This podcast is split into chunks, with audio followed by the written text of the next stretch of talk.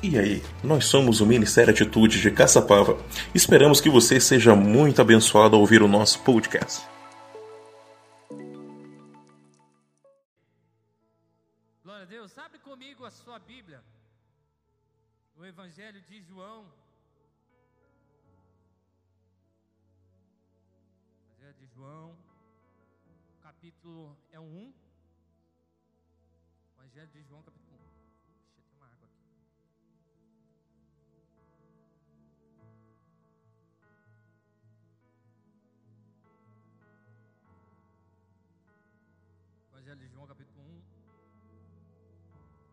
Verso é o 14, o 14 não. Minha letra é uma bênção. O verso é o 40, que diz assim: André, irmão de Simão Pedro, era um dos dois que tinham ouvido o que João Batista dissera e que havia seguido Jesus. André foi então procurar seu irmão Simão e lhe disse: Nós encontramos o Messias, isto é, o Cristo. E o levou para conhecer Jesus. Jesus olhou fixamente para ele e disse: Você é Simão, filho de João, mas será chamado Cefas, que traduzido quer dizer Pedro. Verso 43. No dia seguinte, Jesus decidiu ir para a Galiléia. Ele encontrou Filipe e lhe disse: Siga-me. Filipe era de Betsaida, cidade natal de André e Pedro. Então Filipe saiu à procura de Natanael e lhe disse: Nós encontramos o Messias, aquele de quem Moisés e os profetas falaram. O nome dele é Jesus, o filho de José, de Nazaré. Nazaré? exclamou Natanael. Pode vir alguma coisa de boa de lá? Venha e veja você mesmo, disse Filipe. 47.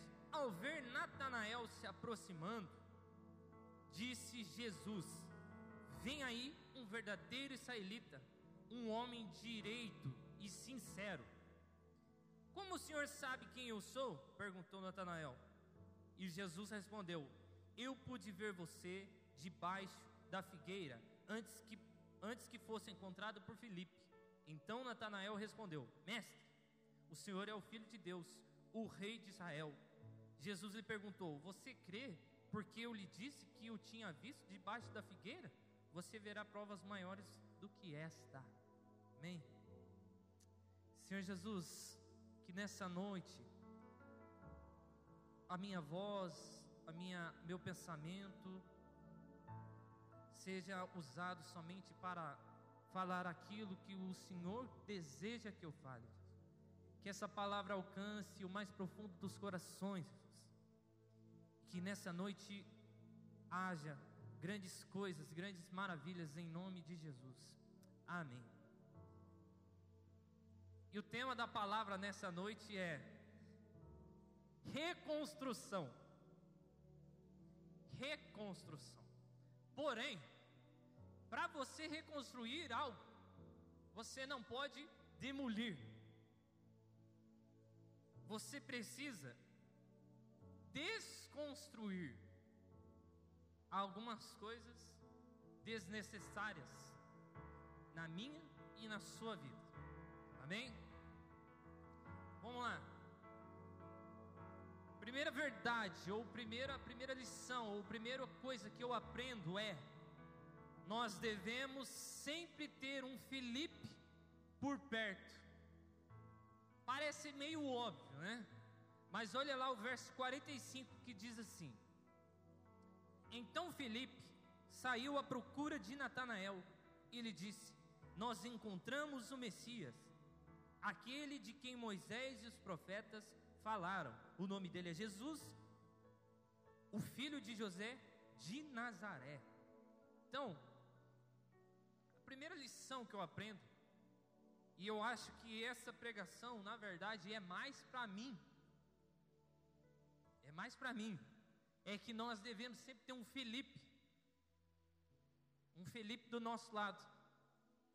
Olha só para você ver. Jesus encontrou Felipe e ele disse para Felipe: siga-me. E o que que Felipe fez? Ele continuou seguindo Jesus? Ele foi atrás de Natanael.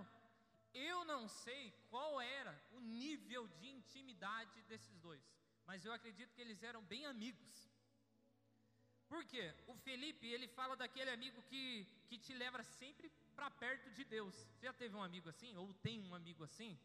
Preserva. Se você tem esse tipo de amigo, preserva esse tipo de amigo, que sempre vai te levar para a presença de Deus. O Felipe, ele só te conta coisas boas. Você também tem esse amigo que só se encontra com você e só fala coisas boas para você. Nossa, você não sabe. Olha, tal coisa. Olha, você não sabe, o Palmeiras ganhou hoje. Olha só. O, e o Felipe nem sempre é aquela pessoa que você gosta de ouvir algumas coisas. Porque o Felipe, nas nossas vidas, é aquele cara que vai chegar para você, é aquele cara que vai te confrontar quando você estiver errado, é aquele cara que quase sempre não vai dizer o que você quer ouvir. E olha só para você ver. Filipe chegou para Natanael e falou para ele assim: Encontramos o Messias, aquele que Moisés, os profetas diziam, não sei o quê. E aí, o que que Natanael disse? Ah, pode vir alguma coisa boa de Nazaré? Nem sempre Felipe aquela pessoa que você vai, sempre vai falar o que você quer. E outra, nem sempre Felipe vai viver todos os dias com você. Eu tenho muitos amigos, um dele é o presbítero William, que cara, a gente fica duas, uma semana às vezes sem se falar. Mas a gente se encontra, é muito assunto, é coisa boa, é bênção, é coisa de trabalho, é coisa da igreja. O presbítero Wagner é a mesma coisa, cara. A gente fica meses sem se falar, mas quando a gente se encontra, parece que. Sabe quando você acabou de conhecer a pessoa e, nossa, como que está a vida, não sei o quê.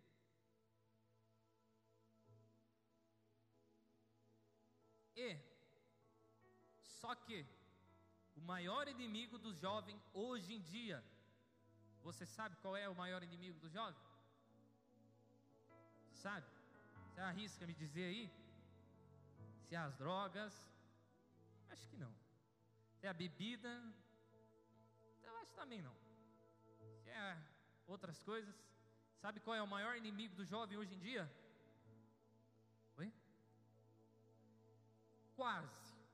Na verdade, o maior inimigo do jovem hoje em dia, e quando eu falo jovem, de mim também, todos jovem há mais tempo, jovem que tem 50 anos, os jovens.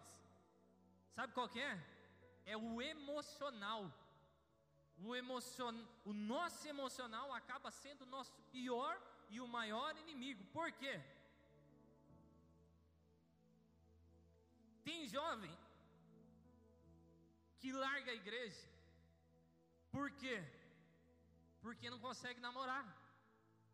E isso eu falo porque eu vivo no meio deles. Eu vivo isso, e esse é uma... A pessoa sai, o jovem sai da igreja porque, ah, estou ficando para trás, estou ficando velho, estou ficando solteiro, não sei namorar, não consigo namorar, o que, que eu vou fazer? Vou sair. Outra coisa que faz o jovem tirar, trabalho. A pessoa começa a trabalhar, sai da igreja. E eu não estou falando de, das pessoas que param de frequentar, não. Nós, eu entendo que tem muitas pessoas que não são igual eu, que trabalha na igreja e o ministério é a igreja, entendeu? Tem pessoas que trabalham em outra cidade e às vezes não conseguem vir todos os dias, não é isso, é pessoa que sai mesmo. Vamos lá, o dinheiro. Sabe aquele jovem que começa a ganhar um pouco e já, ó, vem aqui a Deus, abre uma porta de emprego, abre uma porta para mim, começa a ganhar dinheiro, ó, vai, some. E eu poderia citar várias coisas aqui do emocional do jovem. E um, eu acho que um dos maiores que eu vejo aqui é o desentendimento dentro da igreja. Isso tira muito jovem da igreja. Eu estou vendo um monte de gente é mesmo, é mesmo, Não? Como eu, os jovens aí diz, X, X9A, né? X9? Não, X9 não é. Como que esse cara fala assim quando dão em cima da, da, da, da namorada do outro? Talaricagem, verdade. Rapaz, o que eu vejo de jovem bravo, eu vou sair da igreja, o cara me talaricou. Nossa Deus, Jesus. Por que, que eu estou dizendo isso? Por que, que eu estou dizendo isso? Quando nós nos tornamos Felipe na vida de alguém, e quando nós temos um Felipe para nos orientar, essas coisas emocional, elas acabam sendo bem resolvidas, porque você pensa: estou com um problema, estou com um problema, com quem que eu vou falar? Com ninguém, vou sair da igreja. Não, nós temos líderes, nós temos os colíderes, nós temos os pastores para falar. Amém? Primeira lição, então, qual que é? Tenha sempre um Felipe por perto. Tá certo? Só que eu não julgo esses jovens. Eu não julgo mais. Antes julgava, mas hoje não julgo mais. Sabe por quê? Porque eu me vejo muito na, é, é, como um Natanael. Eu lembro uma vez que eu não queria de qualquer jeito ir no acampamento da Atitude. Foi um dos, dos acampamentos mais da hora, assim, da, do, do Lelé, né? Lelé. E aí sentou a, a, a, a diaconisa Gabi e o diácono Rafael comigo aqui nesse. Eu lembro, cara. Gente, não, meu filho, mas você precisa ir, porque vai ser bom, não sei o quê. Aí eu, não, não, não quero ir. Eu não quero ir, porque eu não gosto, porque isso. Não, mas já está pago. O que, que eu peguei e falei? Mas eu não mandei ninguém pagar para mim, eu não pedi para ninguém pagar. Eu só vi o pastor, o pastor Rafael, né? Fazia assim, meu Deus. Eu não julgo esses jovens, sabe por quê? Porque eu também fui assim. E tem muitas coisas em mim que eu ainda vai tirando com o tempo. Você pode ter 50 anos, vai ter coisa ainda para tirar. Amém? Segunda verdade, se você gosta de escrever, gosta de marcar para depois fazer alguma coisa, marca aí. Segunda verdade que eu aprendo, ou lição que eu aprendo, é assim: a sinceridade é uma chave que dá acesso à cura. Marcou aí? A sinceridade é uma chave que dá acesso à cura. Mas é a sinceridade com nós mesmos, ou com a gente mesmo. É você ser sincero com você mesmo, jovem.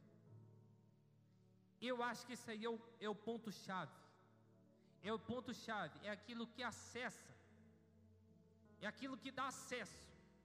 A sinceridade com você mesmo, ela te dá um, um, um acesso à cura. E quando eu falo cura, é uma cura emocional. Por quê? Vou explicar. A gente viu aqui no texto Natanael chegando assim: é, pode vir alguma coisa de Nazaré? Boa de Nazaré. Esse exemplo de jovem que eu dei aqui, que muitas vezes sai da igreja, muitas vezes é rebelde, não sei, pastor, se o senhor ainda tem esses jovens, em nome de Jesus, em nome de Jesus, tem, mas vai ser, vai ser curado. É, olha aí para você ver, olha o, o, o verso 46 que diz assim: Nazaré, exclamou Natanael, Pode vir alguma coisa boa de lá? Vinha e veja você mesmo, diz Filipe.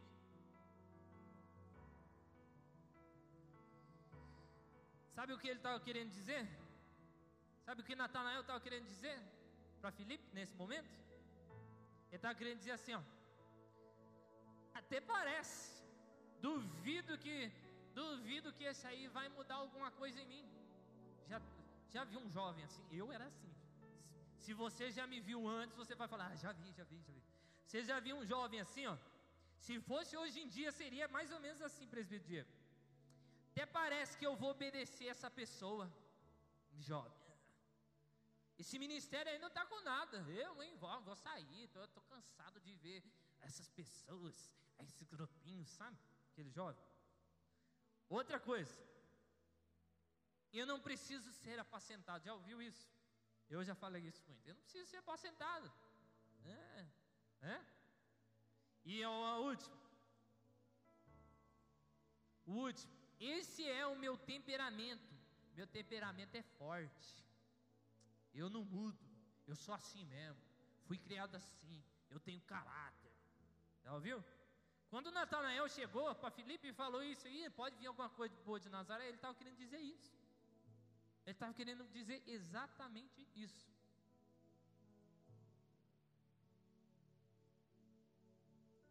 Vamos lá, vamos continuar. Mas você sabia que essas pessoas que são mais, é, como que eu posso dizer, um termo assim, mais trabalhosas, mais cascudas, são as pessoas mais, mais legais para se trabalhar? São aquelas pessoas que quando muda, meu, muda de verdade. Mas o processo é difícil. É difícil. Vamos lá.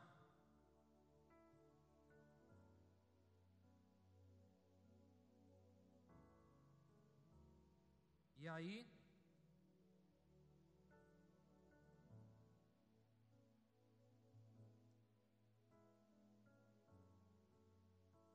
A gente pegou, analisou um jovem assim. Qual que é a nossa primeira impressão? Vamos julgar. É, esse cara é difícil, vamos encostar ele, não dá para trabalhar. Meu, nossa, eu já fiz tanta coisa aqui na igreja, eu já fui, já fui muito imaturo. De brigar com os outros na igreja, porque era minha vez de apagar a luz e lembra quando tinha os interruptores e eu queria apagar, a pessoa ia apagar antes, mas é eu que tenho que apagar a luz. Nossa, brigava por cada coisa, brigava por causa de água, por causa de louvor, meu Deus do céu. Só que terceira lição que eu aprendo, eu estou indo muito rápido? Não. Terceira lição que eu aprendo, que é essa. Eu pude ver você, que está no verso 48.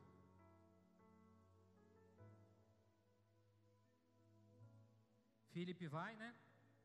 Apresenta Jesus para Natanael, fala para Natanael. Cara, a gente encontrou o Messias. Natanael pega e fala o quê? É, pode vir alguma coisa boa de Nazaré? Aí Filipe fala: Vem ver. Vai lá você, vai, vai pagar a calimba. Aí o que acontece? Vamos lá. Verso 47 aí, olha aí. Ao ver Natanael se aproximando, disse Jesus: Vem aí um verdadeiro israelita, um homem direito e sincero. Verso 48. Como o senhor sabe quem eu sou? perguntou Natanael. Quando a gente para e começa a olhar para nós mesmos e começa a analisar as nossas falhas, é doído, cara. Você começa a entrar num turbilhão de pensamentos, coisas que você não deveria ter feito e fez, coisas que você teria que fazer e não fez. É muito difícil. Só que é o que eu disse. O verso, o, o, o, a segunda verdade é, é algo que nós precisamos levar para as nossas vidas. A sinceridade com a gente mesmo, ela dá muito, ela é uma chave e ela dá um acesso a uma cura que talvez você está precisando. Por quê? Olha o verso 48. Como o Senhor sabe quem eu sou? perguntou Natanael.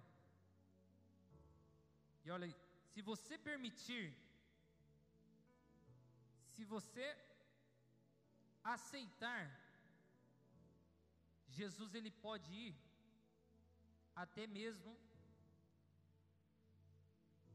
em algo que te aconteceu lá no passado ou o que aconteceu agora, ou o que aconteceu faz uma semana, um mês, no seu passado.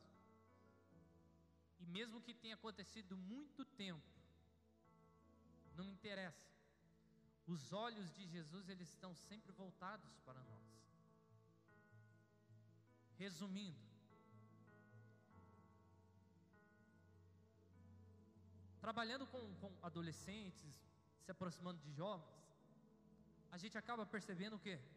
Que muitos são inconstantes. Faz isso aqui, ó. Quero namorar, agora não quero. Quero trabalhar, agora não quero. Arrumei um trabalho, foi embora. Daqui a pouco volta, ah, fui mandado embora. Comecei a namorar. Nossa, que bem, você começa a namorar bem, bem, bem, ah, pum. O que aconteceu? Ah, não deu certo. Comecei a ganhar dinheiro, perdi. O porquê que essas pessoas, eu comecei a me perguntar o porquê dessas pessoas serem inconstantes e muitas vezes serem incompreendidas dentro da igreja. Já percebeu? Eu falo isso para você o porquê. Eu fui uma pessoa que talvez fui um pouco, tem um pouco de trabalho aqui para os líderes, para o bispo, Benedito. Dei um pouco de trabalho. Só que eu comecei a perceber que algumas coisas que eu fazia eram resultados de traumas que eu tinha tido na infância. Eu comecei a perceber que às vezes eu, queria, eu precisava chamar atenção. O porquê que eu precisava chamar atenção? Porque eu não me sentia aceito na igreja. E o porquê que eu não me sentia aceito na igreja? Porque eu tenho um pai, ele é um pouco mais escuro que o bispo Benedito, só que ele não nunca deu muita bola para mim. E até muitas pessoas às vezes falam para mim assim: "Ah, porque você precisa perdoar o seu pai". Perdoar é uma coisa, esquecer é outra. E aí eu comecei a olhar para mim mesmo. Isso, meus irmãos, há um ano atrás, não faz muito tempo que eu comecei a olhar para dentro de mim mesmo e comecei a perceber o que, cara, essa pessoa que eu estou julgando, eu sou pior que ela. Por quê? Porque eu tenho um monte de trauma. Olha só para você ver que engraçado. Eu não conseguia ir no supermercado e comprar, eu conto isso, o pessoal dá risada. Eu não conseguia ir no supermercado e comprar algo que eu gosto. Minha esposa está aqui, para presbítera Júlia está aqui para não me deixar mentir. Eu ia no supermercado, nossa, sabe aquela vontade de comer salgadinho que você tem? O Rafael não, porque ele é, é fitness, né? o pastor é fitness, não pode comer. Mas aí, sabe aquela vontade, o presbítero Diego? de comer um salgadinho, você chega na prateleira para pegar e você olha o preço. Ah, não, bobagem. Ah, não, deixa quieto, bobagem. E eu ia no outro, ah, com vontade de comer Danone, ia bobagem, bobagem. Por quê? E eu comecei a entender. Comecei a procurar. Nós não tivemos uma vida muito boa financeiramente. E aí o que acontece? Como eu sabia que a grana da minha mãe era muito curta, eu, criancinha, forçava na minha cabeça que era bobagem de comprar salgadinho, que era bobagem de comprar chocolate, que era bobagem de comprar bala. Parece coisa boba. Só que isso vai ficando. Vai, vem, entra aqui, fica aqui e desce. E vai ficando. E aí eu não conseguia ir na prateleira do mercado e pegar algo que eu queria. Era culpa da minha mãe? Não era culpa da minha mãe. Era culpa do meu pai? Não era. A circunstância faz isso. E aí eu comecei a, a descobrir isso. Eu falei assim: quer saber de uma coisa? Peguei o cartão assim, assim vou lá no mercado também, vou, vou comprar. Fui no mercadinho mais caro aqui do Jardim Rafael. Não vou citar nomes, mas vou, quem mora no Jardim Rafael sabe o mercadinho mais caro que tem ali. E fui. Eu vou, cheguei no MM, eu falei, vou levar um dois. Quando eu olhei, 10,50, falei, ah. Aí eu fiz assim, não, mas peraí, eu preciso. Aí, mais 10,50 eu ficava assim, meu, 10,50. Aí eu ficava pensando, mano, com 10,50, se eu comprar 4 mm, eu compro, eu pago uma conta de água minha. Não, não, não, mas. Aí eu ia pegar e ficava pensando, mas é muito caro. Mas é muito caro. O que, que eu fiz? Tasquei a mão, catei aqueles, uns negócios lá da, da do Kinder Ovo lá, sabe, uns vermelhinhos, caro demais. E fui, passei no carro, eu falei assim, Aí o cara, pê, pê, pê, deu 50 reais e 53 centavos, senhor. Eu falei, quê? 50 conto. Eu falei assim, mano, eu falei assim, no, falei assim, eu pensei comigo na hora, eu falei assim, ô cura cara, hein? Meu Deus do céu. É, brincadeira, brincadeira. Falei assim, vai, passa aí no débito. Passa no débito. Tinha 60 não, não, brincadeira. Tudo isso resultado do quê? De traumas de infância. Por quê? Eu não sei vocês, mas eu sou assim. Eu muitas vezes penso assim que as pessoas não têm nada a ver com os meus problemas. Aí o que, que eu faço? Tenho, tenho não, em nome de Jesus não tem. Mas aí a pessoa tem uma caixinha onde está lá problemas. Ela vai, guarda, põe um paninho em cima e esconde. Não cuida, não trata, não se abre. E é por isso que a lição 3 ela diz isso. Eu pude ver você. Vamos lá comigo agora no verso 49, que diz assim: Então Natanael respondeu. Não, não, é, desculpa. É no no 48 primeiro. Que diz assim: Como o Senhor sabe quem eu sou? perguntou Natanael. E Jesus respondeu: Eu pude ver você debaixo da figueira antes que fosse encontrado por Filipe. Verso 49. Então Natanael respondeu: Mestre, o Senhor é o filho de Deus, o rei de Israel. E sabe a grande verdade sobre isso?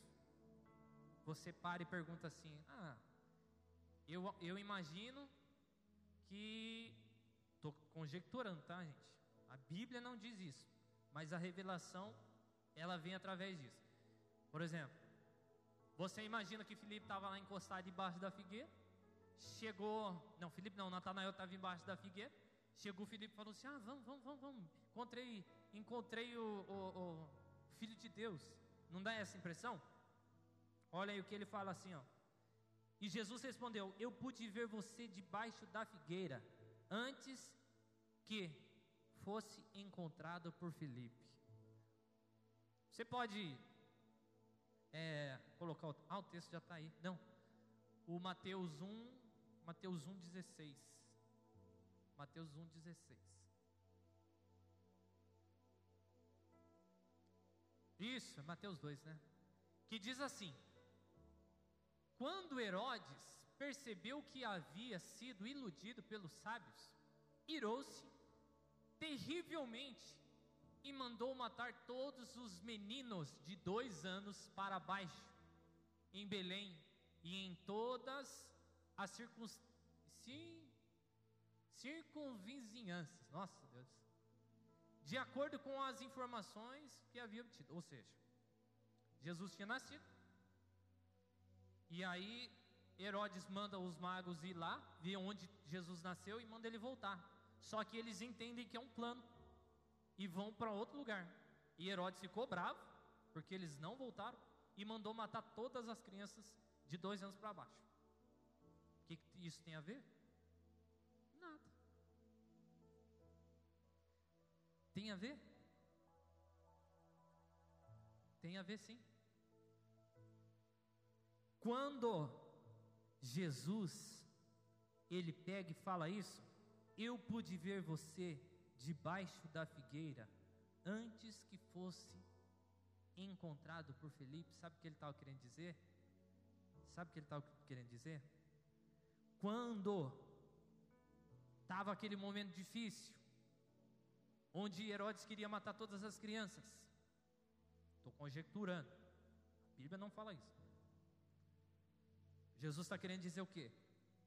Quando você estava em apuros, quando você estava triste, debaixo daquela figueira, abandonado, sozinho, correndo perigo, eu estava te vendo e é o que o Senhor está dizendo nessa noite para você, jovem, adolescente, criança, idoso, velho. Ouça, esse trauma, esse essa falta de perdão dentro de você, de se perdoar e muitas vezes perdoar outras pessoas.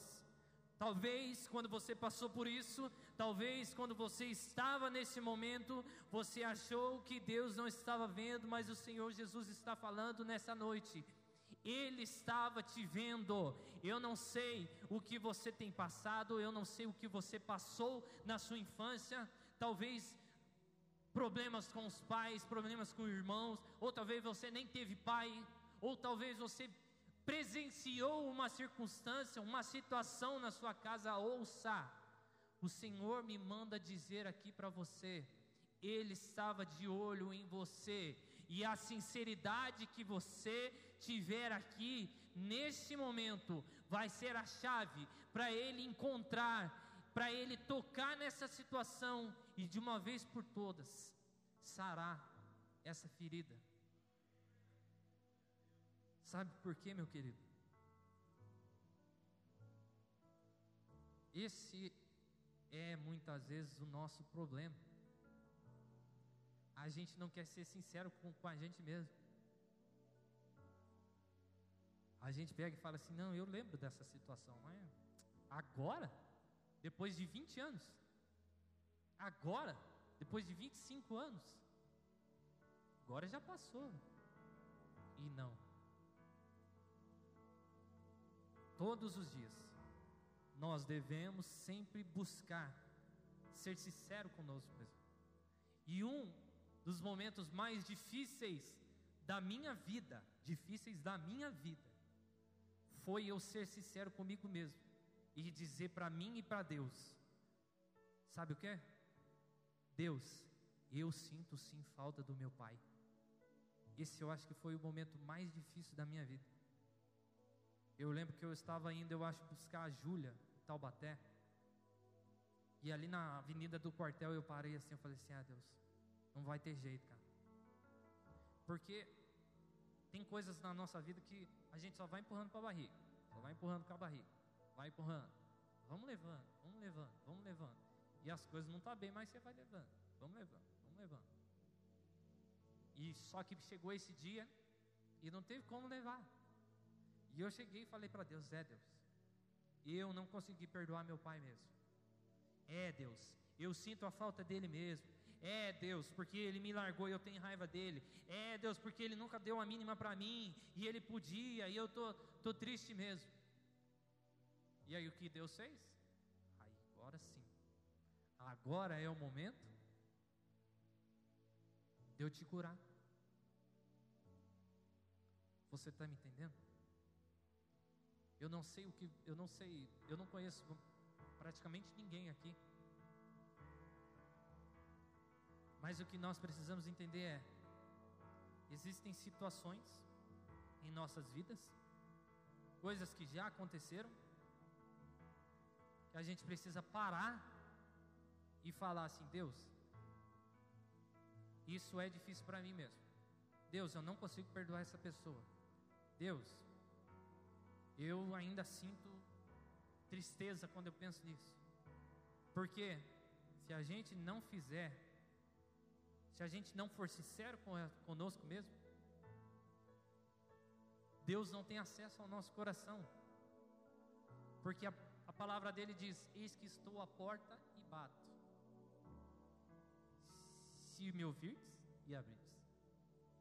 E Jesus nunca vai chegar e vai falar assim: Ah, Pastor Rafael, eu sei que você passou por isso, eu vou te curar agora. Não. Se o Pastor Rafael, ou eu, por exemplo, se eu não chegar, se eu não chegasse e falasse: Deus, eu tenho problemas, me ajuda, me ajuda. Ele não ajudaria, porque Deus, ele não chega arrombando a porta. Amém? Você recebe essa palavra?